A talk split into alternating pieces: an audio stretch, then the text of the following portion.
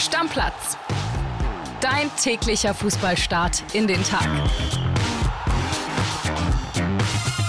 Bergfest, liebe Stammis. Ich übernehme diesen Part einfach mal, ja, damit wir auch darüber reden, dass heute Bergfest ist.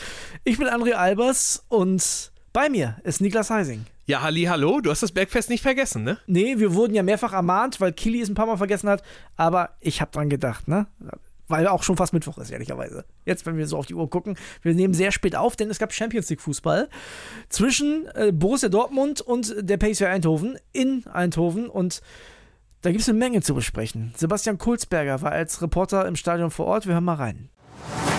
Schluss aus im Philipp-Stadion in Eindhoven. Dortmund trennt sich 1 zu 1 im Champions League Achtelfinale bei der PSW Eindhoven. Das Gute daran ist, das muss man ganz klar sagen, Dortmund hat noch alle Chancen auf das Viertelfinale. Beim 1-1 äh, kann Dortmund natürlich alles zu Hause klar machen. Sie sind in dieser Saison eine Heimmacht. Aber wenn man ganz ehrlich ist und das Spiel gesehen hat, muss man einfach sagen, das ganze Spiel von Borussia Dortmund am heutigen Abend war einfach gruselig. Ein Fehlpassfestival sondergleichen. Kaum ein Ball ist beim Mitspieler angekommen. Es ist sehr, sehr schmeichelhaft, dass Dortmund hier nicht als Verlierer vom Platz gegangen ist. Natürlich kann man sagen, dass Mats Hummels beim Elfmeter den Ball gespielt hat.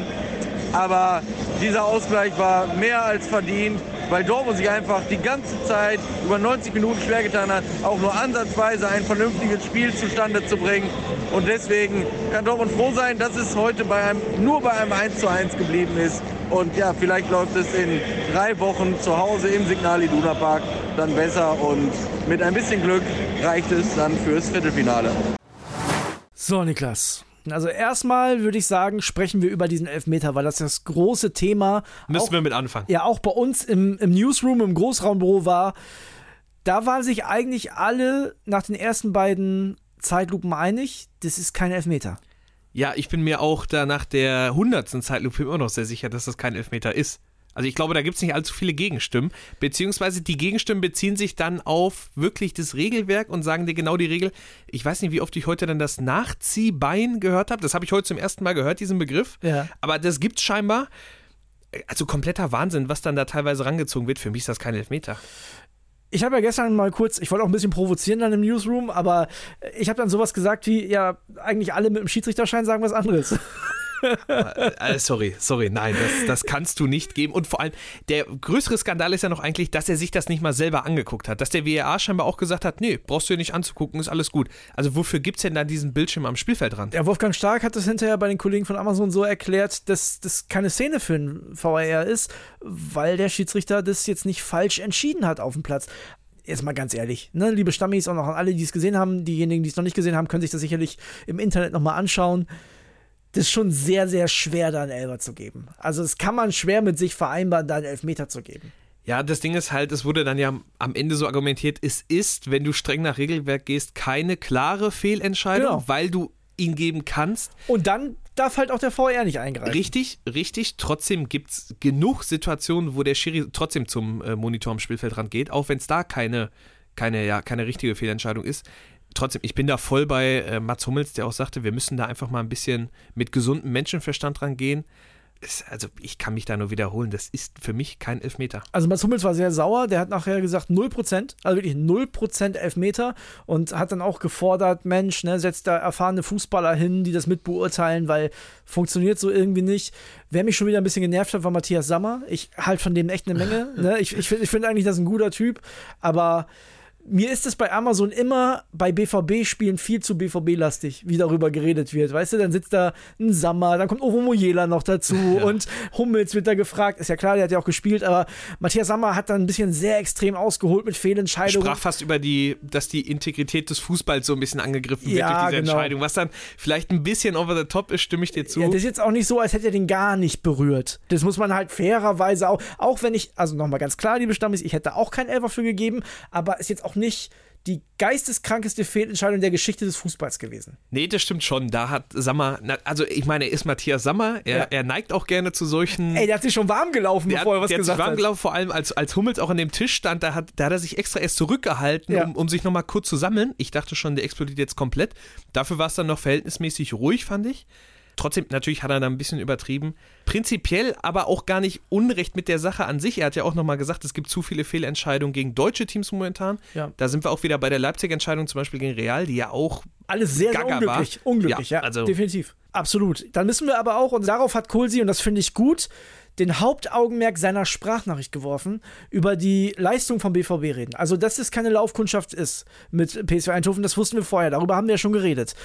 Die Leistung war für ein Champions League Achtelfinale, wo du noch eine große Möglichkeit hast, weit zu kommen, meiner Meinung nach trotzdem zu wenig, gerade gegen so einen Gegner. Also, weißt du, die haben ja jetzt nicht gegen Real Madrid oder Manchester City gespielt. Du hast eine große Chance in zwei Spielen gegen Eindhoven und dafür fand ich es auch zu wenig. Das stimme ich dir tendenziell zu. Für mich war es auch zu wenig. Ich fand es jetzt aber auch keine Katastrophe.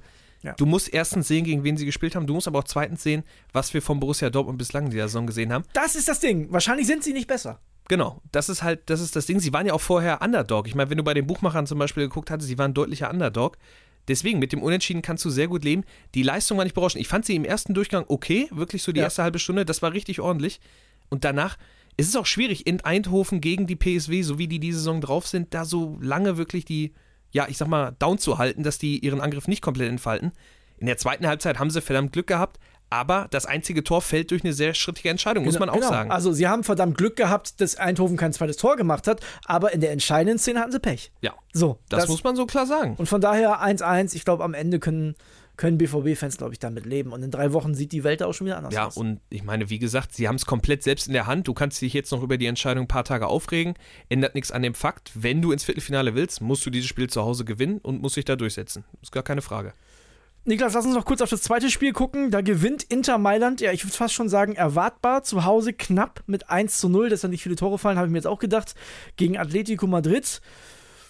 Das wird auch spannend im Rückspiel. Das wird definitiv spannend. Inter hätte das Spiel locker 3 oder 4-0 gewinnen können. Allein Marco Arnautovic, der am Ende noch das Tor gemacht hat, das muss man ihm lassen, hätte davor schon zwei, drei machen müssten, Schrägstrich können. Aber ja, im Rückspiel wird das nochmal was komplett anderes. Im äh, Wanda Metropolitano in Madrid, da drehen die auch komplett durch mit Simeone an der Seitenlinie. Da kann immer was passieren. Deswegen 1-0 ist, ja, ist kein Unding für Atletico, das umzubiegen. Also mal schauen. Heute können deutsche Fußballfans mal so ein bisschen durchatmen. Gibt zwei Champions League-Spiele ohne deutsche Beteiligung. Porto gegen Arsenal und Neapel gegen Barca. Da bin ich auch sehr gespannt drauf. Auf Neapel gegen Barca vor allem. Da kann alles passieren. Du, Barca ist, äh, also Barca ist kein sicheres Ding in, der- in der Paarung. Sicheres Ding dachte ich eigentlich von den Bayern. Bei Lazio, da habe ich gedacht, die gewinnen das schon auswärts, ist nicht passiert, wissen wir alle. Jetzt gab es nach dem Bochum-Spiel Ärger zwischen dem Co. der Bayern, Jolt Löw und Josua Kimmich. Ne? Der fand seine Auswechslung nicht so geil. Wir hören mal rein bei Tobi Altscheffel, der hat noch ein paar Details. Servus Stammis, Servus André oder wie wir Insider sagen, André. Die Bayern beschäftigen uns und vor allem, was in der Kabine und hinter verschlossenen Türen passiert. Ähm, In der Sportbild haben wir neue Details enthüllt zu dem ja, Krach zwischen Josua Kimmich und Co-Trainer Scholt Löw. Das Ganze ist am Sonntag passiert, hat quasi äh, der schlechten Leistung das i-Tüpfelchen noch aufgesetzt, dass es da nochmal gekracht hat zwischen den beiden. Was man wissen muss, Scholt Löw, der Co-Trainer von Thomas Tuchel, ist eigentlich die Bezugsperson von Kimmich. Also wir wissen ja zwischen Kimmich und Tuchel, da ist es von Anfang an nicht so rund gelaufen. Löw und Kimmich, die verstehen sich gut. Die hatten sogar vor kurzem mal ein Treffen. Dann ist es aber eskaliert, weil Kimmich ausgewechselt wurde. Der hatte einen Riesenhals, weil er die letzte halbe Stunde in Bochum nicht mehr mitwirken durfte und weil er schon davor in Leverkusen nicht in der Startelf stand.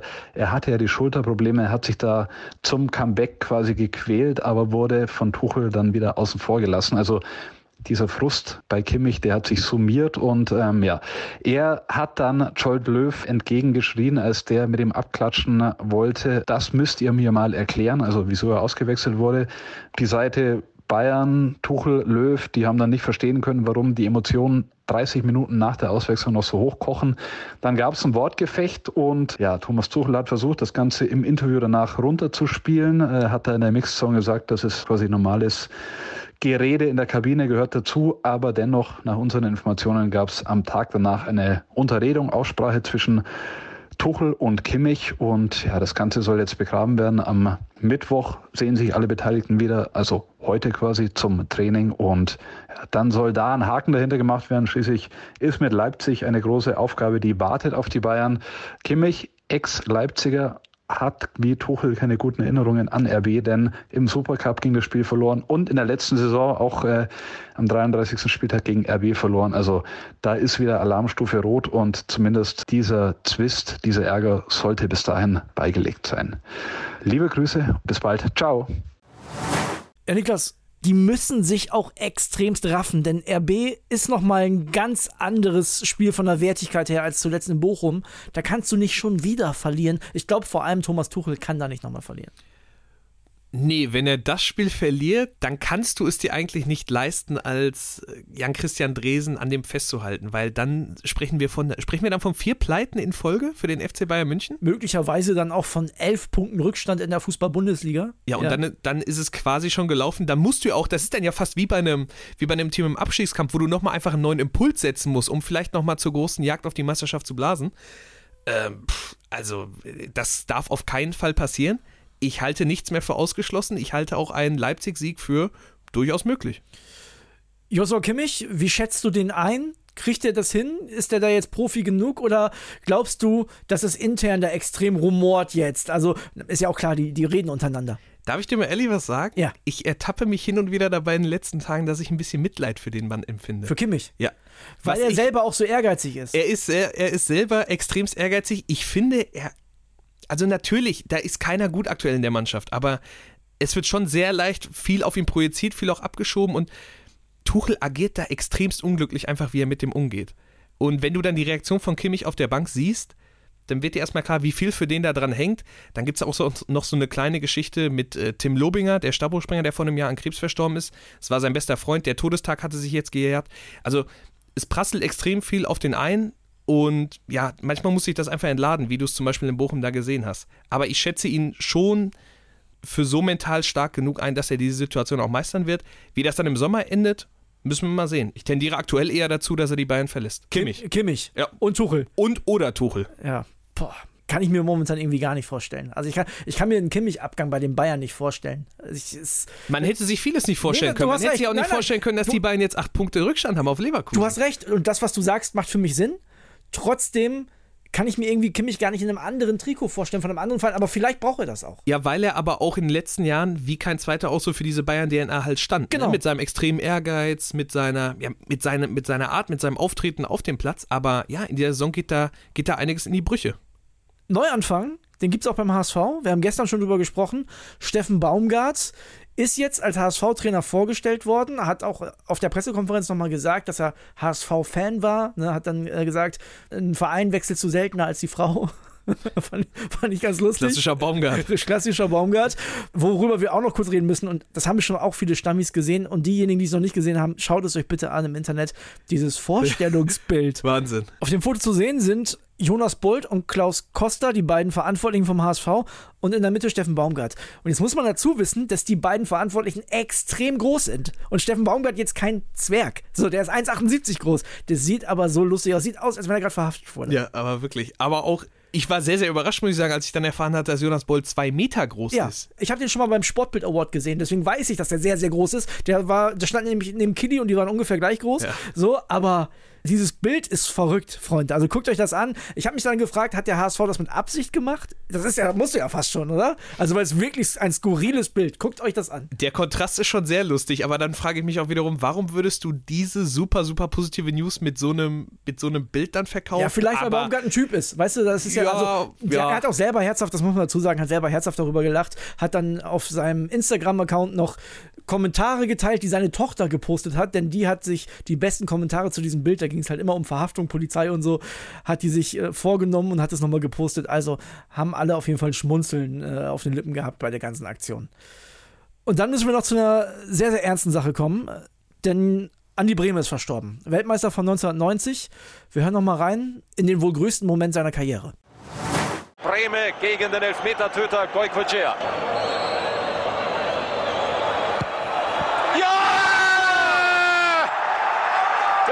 Goikocea. Deutschland 1 zu 0 durch Andreas Brehme. Alles wie gehabt. Mit rechts, flach ins linke Eck. Goikoechea wusste alles. Nur halten konnte er ihn nicht.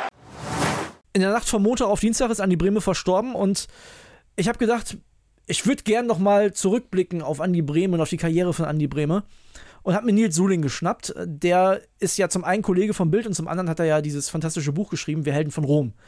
Und der hat mir eine Sprachnachricht geschickt. Da hören wir jetzt mal rein.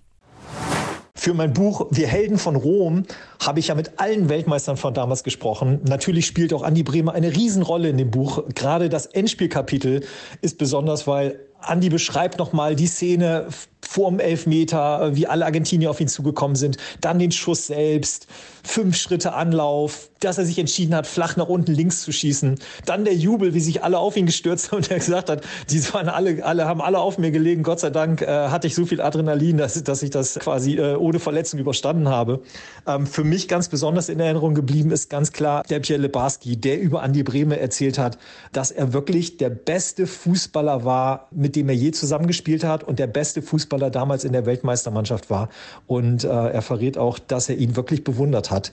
Er sagt sogar auch tatsächlich, das habe ich noch nie so gesagt, aber ich habe ihn bewundert. Und das macht es, glaube ich, so besonders. Die Rolle von Andy Brehme geht, glaube ich, immer so ein bisschen unter. Aber 1990 war er so wirklich der große Star in der, in der Truppe. Und die Italiener haben ihn geliebt. Ja, umso tragischer ist die Nachricht von heute. Und äh, erst vor ein paar Wochen ist Franz Beckenbauer von uns gegangen und jetzt Andy Brehme. Ja, das ist wirklich traurig. Aber ähm, es ist immer irgendwie dann auch schön zu wissen, dass er so einen großen Eindruck hinterlassen hat. Nicht nur für Fußball Deutschland, sondern auch für alle Leute, mit denen er gespielt hat. Niklas, ich würde sagen, damit beenden wir die heutige Folge. Wünschen der Familie und den Freunden von Anni Brehme viel Kraft und alles Gute für die Zukunft. Ja, kann ich mich nur anschließen. Es ist, äh, ja, es passiert leider viel zu häufig jetzt mit, mit Beckenbauer und dann ein paar Wochen später nur Andi Brehme, der äh, war natürlich vor meiner Zeit, klar, aber ich meine, so viele Bilder, wie man auch von ihm kennt. Was, was ich in meinem Kopf bei ihm habe, ist dieses Bild mit Völler, nachdem Lautern abgestiegen ist ja. mit ihm zusammen, wo er, wo er so weint. Also, glaube ich, einfach ein, ein super, super Typ und ja, ich kann mich da nur anschließen. Viel Kraft an die Hinterbliebenen und ja, lass uns damit die Folge beenden. Bis morgen. Ciao, ciao. Ciao, ciao. Stammplatz.